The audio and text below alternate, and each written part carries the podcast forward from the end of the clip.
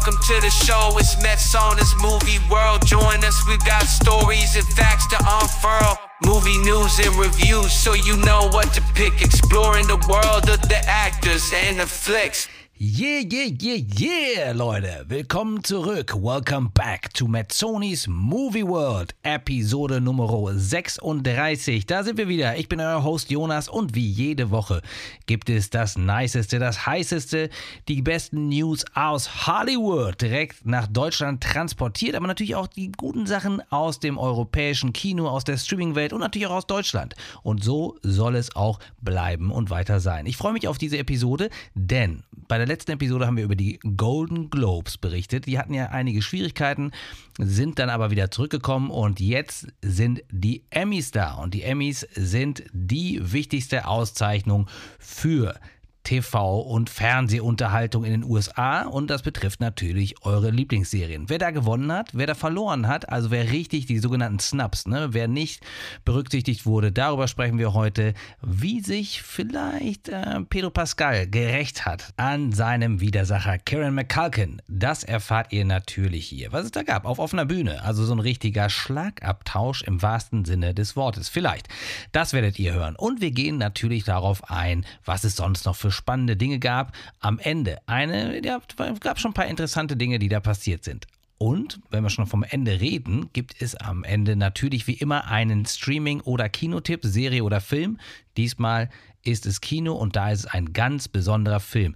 Der neue Yorgos Lantimos-Film Poor Things mit Emma Stone, ein heißer Kandidat für den Oscar. Und äh, ich sag mal so, das ist auf jeden Fall nicht kälter geworden, nachdem ich mir den mit Svenny hier in Münster im äh, kleinen Kino angeguckt habe. Ähm, und darüber werde ich euch natürlich auch berichten. Und wenn ihr wollt, dass die Berichte weitergehen, jeden Sonntag eine neue, frische Folge mit Tonys Movie World, dann empfehlt diesen Podcast den Leuten, die ihr kennt und vielleicht sogar welchen, die ihr noch nicht kennt, die ihr gerade kennenlernt. Sagt ihr, kommt Leute, wir hören uns das mal an.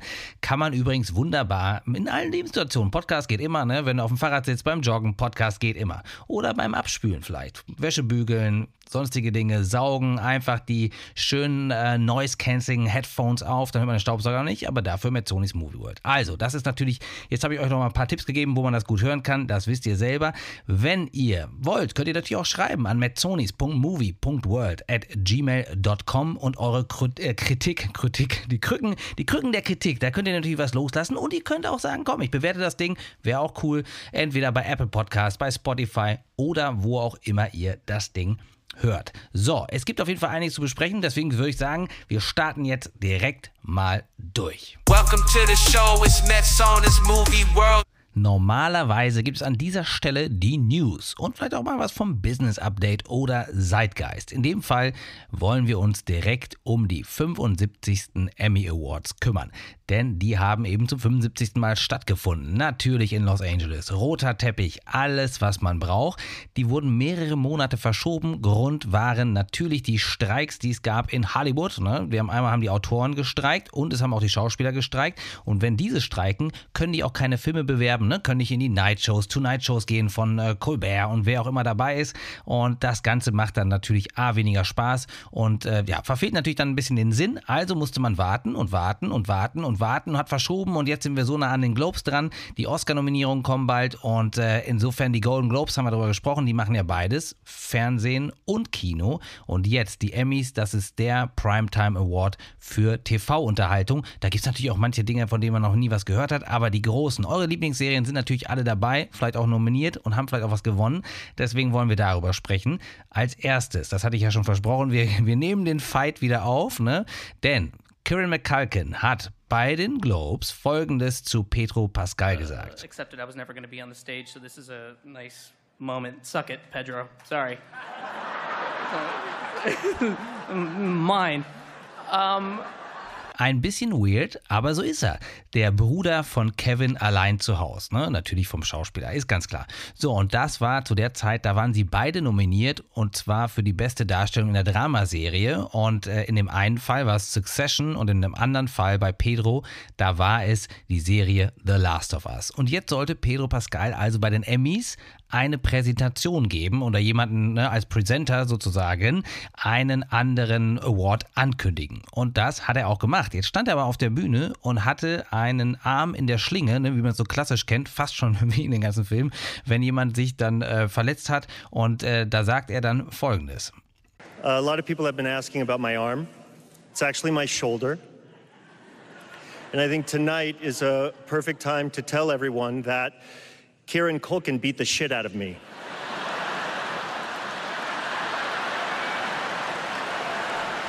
Das sagt er da bitter ernst, Pedro Pascal. Und äh, das Gesicht von Kieran Culkin sieht auch sehr witzig aus. Er verzieht nämlich keine Miene. Ähm, wer die beiden kennt oder weiß, wie die aussehen, der kann sich natürlich gut vorstellen, dass es nicht ganz so einfach wäre, äh, Pedro Pascal mal eben so einen auf die Mütze zu hauen. Oder er sagt ja, beat a shit auf me. Also der hat ihn richtig verprügelt, sagt er. Ist natürlich Quatsch, wissen alle. War aber ein ganz witziger Move und wurde auch dann äh, bei der äh, YouTube-Aufzeichnung, die werde ich hier auch reinsetzen in die sogenannte Show Notes von den Emmys. Könnt ihr euch angucken. Ich finde den Vorteil ist, man kann immer schön vorspulen. Insofern habt ihr da auch die Möglichkeit dazu, um äh, zu den besten Awards einfach durchzuspulen, weil zweieinhalb Stunden, das ist schon eine harte Nummer. Das muss man erstmal ertragen. Aber solche Dinge machen es dann doch sehr unterhaltsam. Und ähm, ja, der Grund mag ein anderer sein, aber die Fehde geht so ein bisschen weiter, ganz klar. Und das liebt ja Hollywood. Ne? Genau diese kleinen Geschichten, die kleinen Nicklichkeiten zwischendurch. Man weiß nie ganz genau, ist es jetzt nur Spaß oder auch ein bisschen ernst Ernst, immerhin, ne, hat äh, Kieran McCulkin angefangen damit. Man weiß es nicht und hat natürlich den Preis gewonnen. Ja, also das war schon mal ein witziger Moment. Es gab aber auch Momente, die quasi gerührt haben. Und da ist eine ganz besondere Schauspielerin auf die Bühne gekommen, auch als Präsenterin und hat einen, ähm, ja, ist mit Krücken gekommen und das ist die Schauspielerin Christina Applegate. Now, our first presenter made her television debut at the age of one. Now, think about it. While I grew up watching TV, she grew up on TV. She's an Emmy winner and a nominee again tonight. It is my honor to introduce Christina Applegate.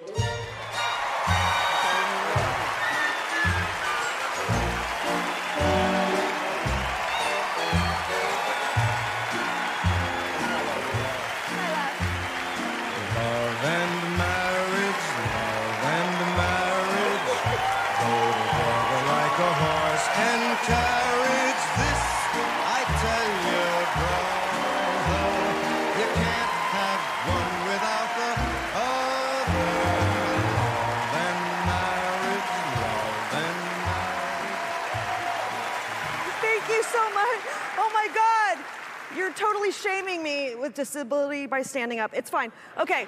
Um, Der ein oder andere hat es an der Melodie erkannt. Das war von der Serie, ähm, in der hier der berühmte El Bundy mitgespielt hat. Married with Children, was bei uns eine schrecklich nette Familie hieß. Und das war äh, quasi Christina Applegate hat damals Kelly Bundy gespielt, die so, sogenannte Dumpfbacke. Und äh, gerade wurde ja schon erwähnt, mit eins hat sie ihr ähm, Debüt im Fernsehen gegeben, also eine lange, lange Karriere.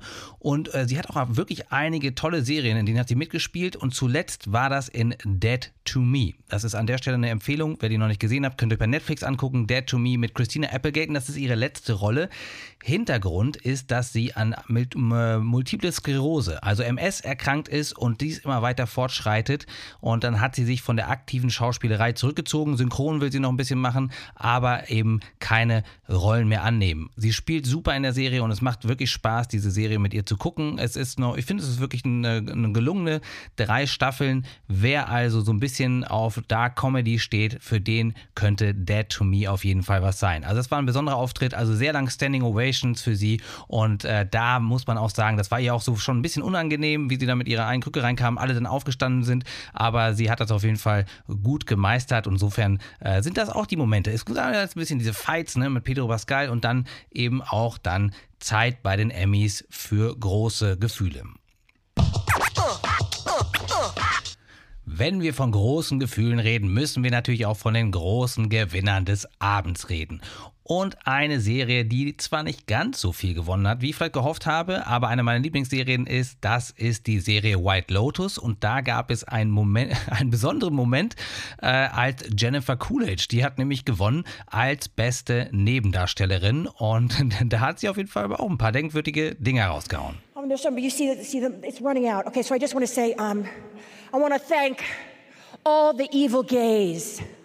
You know, I just really, really, I just. Jennifer Coolidge dankt also den Evil Gays. Und wer die Serie White Lotus, eben die zweite Staffel gesehen hat, der weiß auch warum. Also sehr, sehr witzig, da nochmal auf die Staffel Bezug zu nehmen. Und was man auch jetzt gerade gehört hat, die sagt, ja, ja, die Zeit, die Zeit, ne, läuft ab. Das ist auch bei den Emmys jetzt so, dass immer äh, hinten, ne, steht, äh, bitte hier schnell machen, ne, wrap it, äh, wrap it up, please. Und dann kommt wirklich so eine Frau, die steht dann auf und hat so eine Uhr in der Hand, so, eine, so einen gemalten Zeiger und sagt dann, nee, nee, Leute, jetzt ist aber langsam Schluss. Und man merkt, dass es im Gegensatz zu anderen, äh, ich finde es gar nicht so schlecht, weil sonst hat man ja häufig bei den Awards, dann fängt einfach die Musik an oder die Leute werden dann wirklich runtergedreht und so hat man quasi die Chance, ähm, auch rechtzeitig fertig zu werden. Die waren gefühlt recht kurz, die Möglichkeit äh, zu bedanken, aber das ist ja nicht schlecht, weil das Ding wird ja sonst immer länger. Es gibt einfach zu viele Awards und einige der Awards ähm, sind auch schon vorab vergeben worden. Insofern ist das dann, ne, sind die richtigen Primetime Emmy Awards, sind dann die, die jetzt dann abends vergeben worden, aber dazu gibt es auch noch irgendwie Creative Arts und andere, die dann damit reinfallen. Und da kommen wir jetzt mal zu den ganz großen Gewinnern. Und das ist ähnlich wie bei den Golden Globes. Es gibt hier einen Gewinner, der hat mit 10 Golden Globes am meisten abgeräumt und das ist The Bear. Das ist die Serie ne, mit Chef, Yes Chef und Chef Behind, wenn man hintereinander hergeht, also der Chef quasi, der Koch.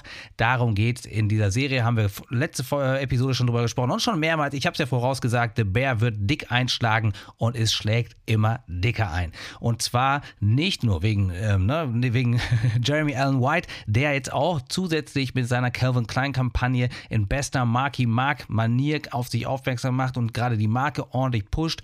Überall wird immer wieder über den gesprochen. Ihr werdet gar nicht mehr, ihr werdet nicht mehr rauskriegen. Ihr werdet überall wird man ihn jetzt sehen, wie er mit durchtrainiertem Body, den er sich natürlich für The Iron Claw antrainiert hat, da in Calvin Klein Boxers irgendwo sitzt, ein Apfel ist oder so und jedes Mal ordentlich Muskeln anspannt und äh, ja, das Internet in Verzückung bringt. So wird es ja gerne gesagt. Also, The Bear ist hier der dicke Abräumer. Nicht nur Jeremy Allen White hat gewonnen, sondern auch, wie beim letzten Mal, ne, die äh, Ayo Deberry, die quasi die ähm, beste Nebendarstellerin ähm, macht und dann auch noch sein Co-Star von Jeremy Allen White, der hat auch gewonnen und drückt auf der Bühne einen dicken Kuss seinen, seinen anderen Leuten äh, auf den Mund. Sehr, sehr lange, sehr witzige Szene. Dazu muss man sagen, eben als beste Comedy-Serie hat The Bear auch gewonnen. Insgesamt mit allen Emmys zusammen führen sie an mit 10 Emmys vor Beef, das ist die uh, Limited Series bei Netflix. Habe ich noch nicht gesehen. Soll aber auch super gut sein. Ist immer auf meiner Liste gewesen. Und äh, The Last of Us hat auch acht. Und Succession, das ist der nächste große Gewinner.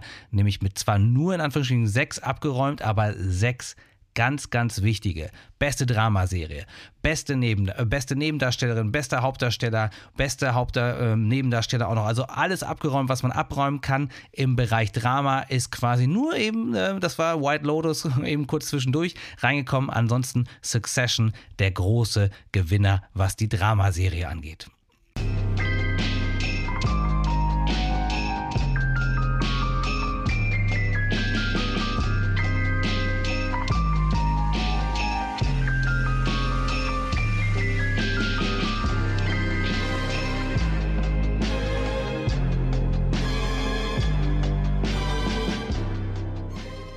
Also, wer an der Stelle noch nicht hooked ist oder die Serie nicht kennt, dann hat er auf jeden Fall einiges verpasst. Das ist ein super Ding und es ist abgedreht.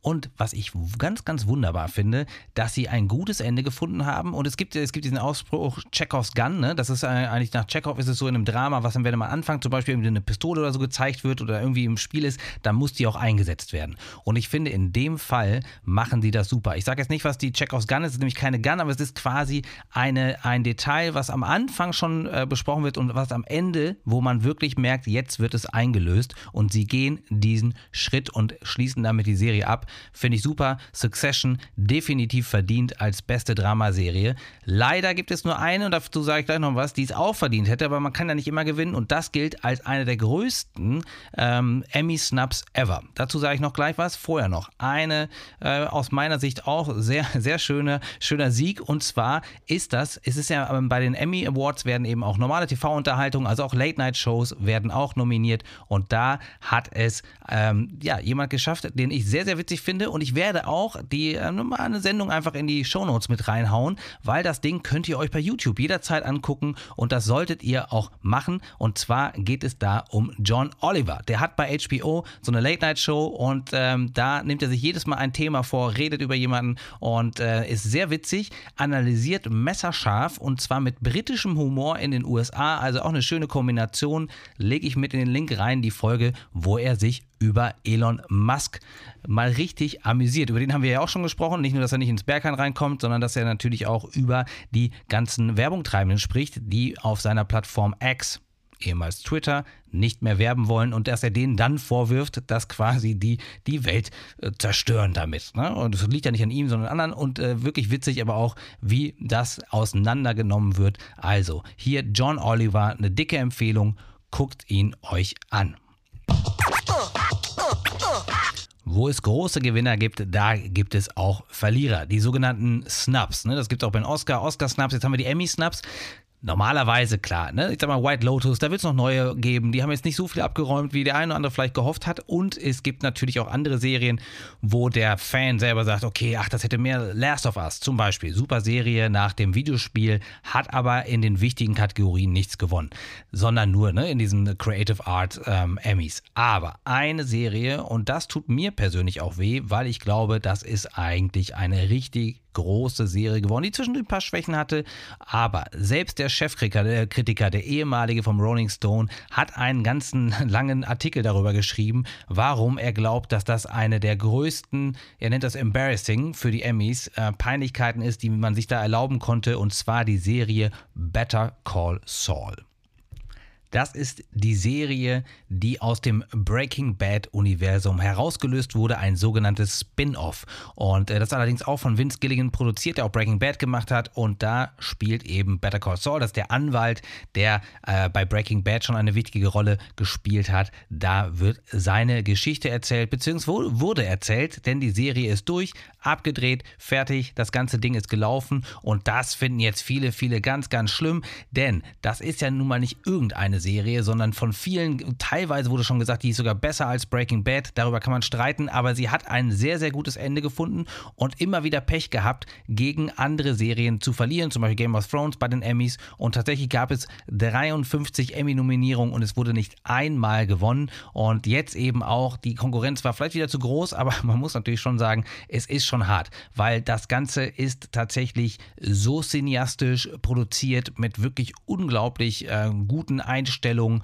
und toll gemacht. Und man, wie gesagt, so, so ein gutes Ende zu finden, das schaffen auch nicht alle. Insofern wäre da mehr drin gewesen. Und es tut einem natürlich auch leid für Bob Odenkirk, der den äh, Better Call Saul, also Saul Goodman spielt in der Serie.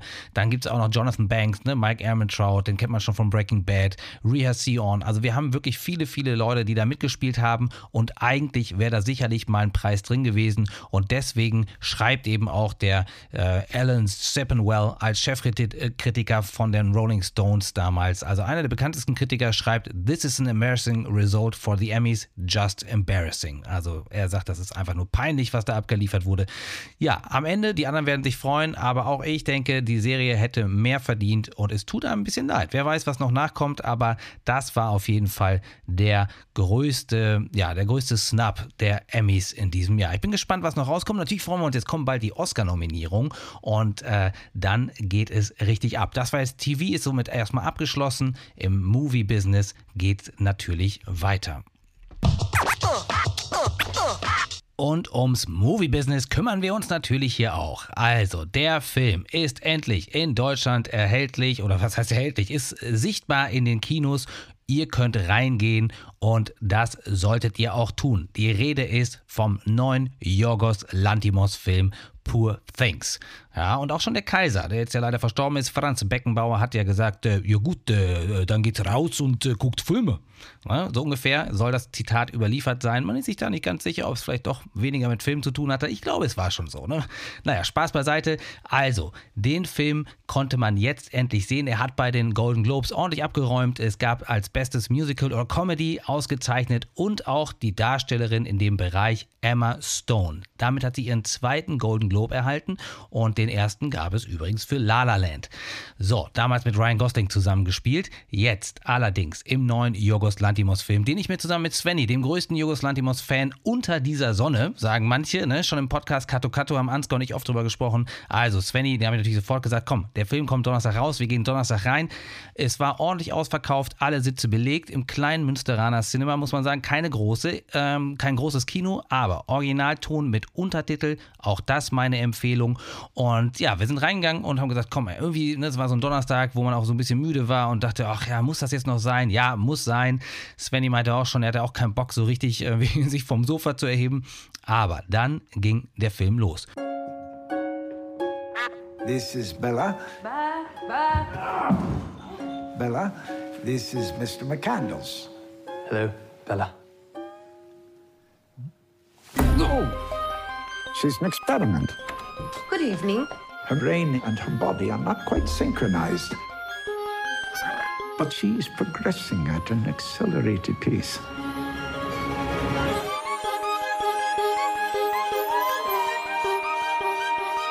Tell me, where did she come from? I shall. For it is a happy tale. I am Bella Baxter, and there is a world to enjoy, circumnavigate. It is the goal of all to progress, grow. A woman plotting her course to. Und man hat wirklich gemerkt, also A, das ganze Publikum, ne, es, wurde, es wurde gelacht, es wurde gestaunt, es wurde geguckt, es wurde auch sich amüsiert, es wurde auch zum Teil einfach, ich sag mal, standen die Münde offen, was man da gesehen hat. Denn der neue Yorgos Lantimos-Film ist nochmal anders als die davor. Und die davor waren immer schon jeweils anders zu denen davor. Ne? Und äh, da muss man sagen, wer zum Beispiel die Filme von Yorgos an dieser Stelle direkt ähm, äh, wunderbar zu empfehlen, guckt euch die an, was euch da über den Weg läuft. Ich habe mal The Favorite der auch den Oscar gewonnen hat und äh, der ähm, quasi der letzte Film von Yorgos davor war. Den habe ich hier unten mit in die Shownotes gepackt. Der läuft aktuell bei Disney Plus. Der wird aber am 28. Januar zu Netflix kommen. Also, wenn ihr kein Disney Plus habt und sagt, ach ne, Netflix habe ich aber, da könnt ihr den auch gucken. Eine sehr große Empfehlung. Aber es sei gleich gesagt, guckt den zuerst, weil wenn ihr den nach Poor Things guckt, dann wird euch der wesentlich weniger energetisch vorkommen. Man sieht auch diese, ne, die Weitwinkelaufnahmen, die nimmt Jorgos immer gerne rein, auch da wieder. Aber es ist so bunt, fängt der Film zwar gar nicht an, muss man auch sagen, wobei Sven ja doch schon gesagt, direkt am Anfang bunt, dann schwarz-weiß, dann öffnet er sich und äh, auf einmal ein farbenfrohes und äh, auch zum Teil künstliches, äh, ikonisches Meisterwerk, was da auf euch losgelassen gelassen wird. Es ist einfach ein Film, den man tatsächlich gesehen haben muss und den es so im Kino auch schon länger nicht gab. Wenn man zum Beispiel überlegt, wie bei anderen äh, immer wieder sich, sich sagen wir, selbst zitiert werden. Ne? Wenn man jetzt überlegt, ein, ähm, als Beispiel, wenn ein Wes Anderson, ne, da haben wir ja gesagt, war ich ein bisschen enttäuscht von den letzten Filmen, aber im Grunde wirkt es auch immer wieder, als würde er schwerfällig das Gleiche machen. Ne? Der ist in seiner intellektuellen, ich sag mal, zwar geistreichen, aber eher verkopften Art ähm, ein Wiederholungstäter. Und äh, da schafft Jogos äh, so viel Neues, so viel Frische und äh, das auf die Leinwand zu kriegen, was man, ja, man kann, man kann gar nicht sagen, inwiefern man das vergleichen kann, weil es ist beides, beide machen kulissenhafte Filme, allerdings sind sie von der stilistischen Art sehr, sehr unterschiedlich und äh, das hat Jogos nicht gemacht. Also, ne, wenn man überlegt, dass zum Beispiel der Film ähm, Killing of a Sacred Deer oder Lobster, dass der sehr realistisch ist. Jetzt kommen wir in so ein viktorianisches London, in eine Fabelwelt, teilweise mit ähm, wirklich äh, wahnwitzigen Kulissen und darin spielt Emma Stone. Ich versuche hier extra nicht zu viel zu spoilern. Ich denke, vielleicht machen wir mal einen Podcast zusammen mit Svenny und äh, vielleicht auch mit Ansgar, wenn er den Film gesehen hat, dass wir nochmal so ein alter Kato-Kato-Tradition den Film mal ein bisschen durchanalysieren. Aber was wir da sehen, ist äh, wirklich ein, äh, eine Emma Stone, die sich quasi als ähm, ja, weltentdeckende Frau mit einem Gehirn, da wird schon, da wird schon weird, äh, mit einem Gehirn des, eines Kleinkindes, also eines Babys eigentlich, und die quasi in einem erwachsenen Frauenkörper langsam die Welt und auch die Sexualität entdeckt. Sie wohnt bei Willem Dafoe, der ein Arzt ist, ein Chirurg, der äh, und Wissenschaftler vor allen Dingen, der ein Narbengesicht hat, weil sein Vater ihn schon wie ein Wissenschaftler seziert hat und äh, das hat nicht nur bei ihm körperlich auch geistige Narben hinterlassen und er hat eben diese diese Frau gefunden. Und deswegen versuche ich so ein bisschen nicht zu spoilern, aber das ist so der Anfang. Es geht darum, Emma Stone, Bella Baxter, die spielt sie, die hat, äh, ist verstorben, aber im Bauch ein Kind gehabt und diese, in diese ähm, das Gehirn des Kindes wurde ihr transplantiert in, in ihr eigenen Kopf. Also Frankenstein auf jeden Fall und daraus hat dann eben Willem Dafoe hat dann Bella Baxter kreiert und die geht mit einer unglaublichen Navi Naivität, aber auch voller Wut und voller Kraft, übersprudelnden Ideen geht die durch diesen durch diese Londoner durch diese Londoner Villa und äh, das wird in diesem Fischauge eingefangen. Sie gehen wäre auch der falsche Ausdruck. Sie watschelt hindurch und das Ganze ist äh, unglaublich ähm, interessant, ästhetisch und teilweise auch schaudernd gemacht. Und dabei entwickelt sie sich langsam eben zur Frau, entdeckt die Sexualität und vieles dabei.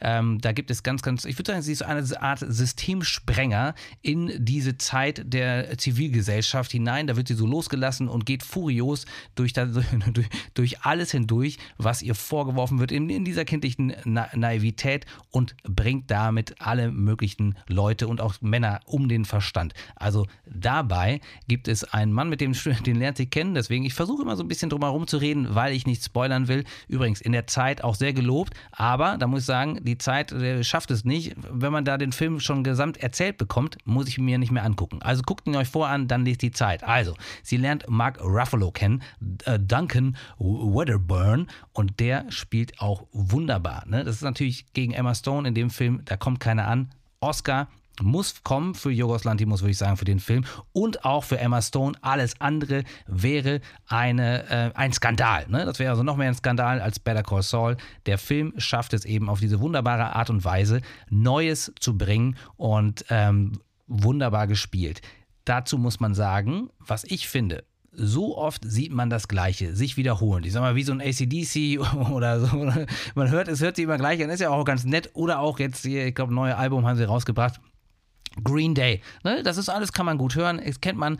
Aber wenn sowas richtig Neues kommt und wenn man es schafft, in jedem Film so neue Dinge reinzubringen, wie es jetzt Jogos auch wieder in diesem Film schafft, dann finde ich, ist das, muss man das auch würdigen und ähm, sowas wird man im Kino nicht so oft sehen und hat man auch noch nicht so oft gesehen. Insofern absoluter Tipp Guckt euch diesen Film an. Ich habe nach dem Film in leuchtende Augen von Svenny geguckt. Der wusste, sein, sein Meister Jorgos hat abgeliefert und ich habe mich darüber auch gefreut. Ich habe gedacht, mein Gott, was ein Film. Da hat sich das gelohnt. Der ist zweieinhalb oder zwei Stunden zwanzig. Er kommt einem vor wie 60 Minuten.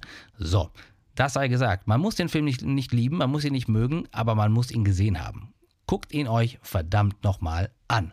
Und das sollten dann die letzten Worte in diesem Podcast sein. Ich hat, es hat mich sehr gefreut, dass wir wieder zusammen hier ein bisschen über Filme reden konnten. Ich freue mich schon auf die nächste Woche. Jeden Sonntag kommt Metzonis Movie World raus und beim nächsten Mal seid ihr hoffentlich wieder mit dabei. Ciao. Welcome to the show, it's Metzonis Movie World. Join us, we've got stories and facts to unfurl. Movie news and reviews, so you know what to pick. Exploring the world of the actors and the flicks.